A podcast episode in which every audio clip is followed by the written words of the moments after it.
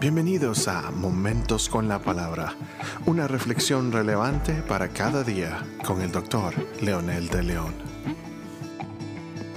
Saludos amigos y amigas, aquí estamos nuevamente con un episodio más de Momentos con la Palabra.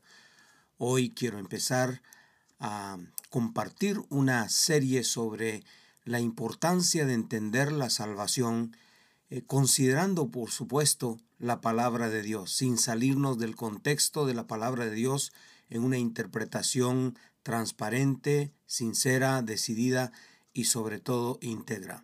San Juan capítulo 3 versículo 16 que dice, porque de tal manera amó Dios al mundo que ha dado a su Hijo unigénito, para que todo aquel que en él cree no se pierda, mas tenga vida eterna. Este pasaje se da en medio de circunstancias muy interesantes. Un hombre eh, principal, un hombre importante en todo sentido entre el pueblo eh, israelita, entre los judíos especialmente como religión. Era un, un, personaje económicamente solvente, pero también era un personaje influyente por su palabra. Algunos eruditos creen que era miembro del Sanedrín, de los ancianos gobernantes de ese tiempo. Y es interesante entonces que él viene a Jesús a buscarlo pero no viene eh, públicamente, sino que lo hace en la noche, escondidas, porque era muy peligroso ser amigo del maestro en ese tiempo, especialmente ver a un principal eh, eh, unido a Jesús o escuchando a Jesús era demasiado peligroso. Entonces el primer gran discurso que el Señor le da a la humanidad es a través de este hombre que después de un diálogo, que lo invito a que lea todo el capítulo 3 de San Juan, después de un precioso diálogo acerca de la salvación, de nacer de nuevo, Jesucristo le dice estas palabras poderosas, de tal manera amó Dios al mundo, que ha dado a su Hijo unigénito para que todo aquel que en él cree no se pierda, mas tenga vida eterna. Es tan claro que cualquier persona bien intencionada lo puede entender. Pero desde esta perspectiva entonces, la salvación se obtiene solamente por la gracia de Dios y la respuesta humana a esa gracia. Qué triste es pensar que algunas personas viven engañadas pensando que Dios los escogió para ser salvos y con levantar la mano es suficiente y después hagan lo que hagan, Dios ya los escogió para irse al cielo. Esta es una mentira de la Claramente San Juan 3:16 nos habla del regalo de Dios, pero también la respuesta humana. El hombre necesita responder. Dios ofrece su salvación. Él nos dio un libre albedrío, nos dio la capacidad de recibir o rechazar. Y dice, dice la escritura entonces que Dios al hacerlo, nosotros podemos entender ahora que tomó la iniciativa de amar y buscar al ser humano. Por naturaleza el ser humano está inclinado hacia el mal y por iniciativa propia no busca a Dios por lo que en esa condición lo lleva a pecar y a rebelarse constantemente contra Dios. Dios proveyó el sacrificio perfecto o la ofrenda perfecta para lograr esta salvación. Él dio a Jesucristo su Hijo, quien vino a este mundo sin pecado, pero por amor a nosotros se hizo pecado y murió en la cruz, que era una maldición morir en una cruz en ese tiempo. Eran los delincuentes crueles los que morían en una cruz. Creer en su nombre es creer en Él, es creer en el único que tiene la autorización por parte del Padre para salvar al mundo, para adoptarnos como sus hijos. Sin esta acción somos solo sus criaturas, como dice Romanos 8, 15 al 17. Y esto es importante notarlo. Solo los que le reciben, los que creen en su nombre, a ellos les da potestad de ser hechos hijos de Dios.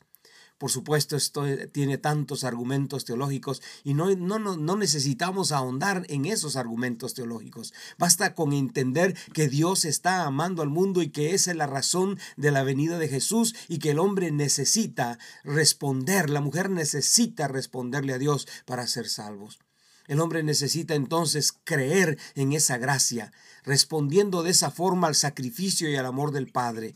Claramente señala que el hombre necesita eh, el, paso de fe, necesita dar un paso voluntario para lograrlo. Agregamos el Apocalipsis 3:20 que dice, estoy a la puerta llamando.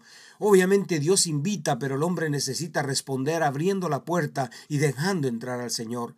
La Biblia nos garantiza que quienes recibieron por fe a Jesús en nuestra vida tenemos vida eterna. La vida em, eterna empieza cuando el Señor lo declaró en San Juan 10:10 10, que dice, yo he venido para que tengan vida y la tengan en abundancia. Y la vida en abundancia es tener significado, propósito. Dios nos ha dado vida eterna y esta vida eterna es que conozcamos a su Hijo, dice la Escritura. Y el que tiene al Hijo tiene la vida y el que no tiene al Hijo no tiene la vida. Esto demuestra la voluntad del hombre para recibir o rechazar. La vida eterna es la relación constante que un cristiano tiene con Jesucristo. Esta relación es evidente cuando el individuo entiende mejor su papel como padre, como madre, como cónyuge, como ciudadano y como cristiano. La vida en Cristo le da sentido a la vida humana. Obviamente entonces si rechazamos al Hijo, perdemos la vida eterna, porque solo el que tiene al Hijo tiene la vida, dice Primera de Juan capítulo 5 versículo 12. Por lo tanto, estos dos elementos, la gracia de Dios y la respuesta humana, garantizan la redención del pecador y seguridad de la vida eterna venidera. ¿Qué le parece si ora conmigo y usted le declara al Señor que necesita aceptarlo? Usted tiene que recibirlo. Usted tiene que hacer esa decisión. Nadie lo puede hacer por usted. Nadie lo va a hacer por usted. Si usted acepta de que Dios escoge a unos para la vida eterna y a otros para la maldición y para el infierno, usted está aceptando que cualquiera de su familia puede ser uno de los condenados a esa perdición. Yo no puedo aceptar esa doctrina, no puedo aceptar porque la palabra de Dios es clara que el que le recibe tiene la vida. Y la invitación es para todos, pero no todos quieren aceptar. Pero yo espero que nuestros oyentes puedan hacer la decisión diciendo, amado Dios, gracias por tu Hijo Jesucristo. Hoy me arrepiento de mis pecados. Te abro la puerta de mi corazón y voluntariamente decido adoptarte como mi papá, como mi papito. Te necesito Dios, necesito de tu vida en mi vida, en el nombre de Jesús con gratitud.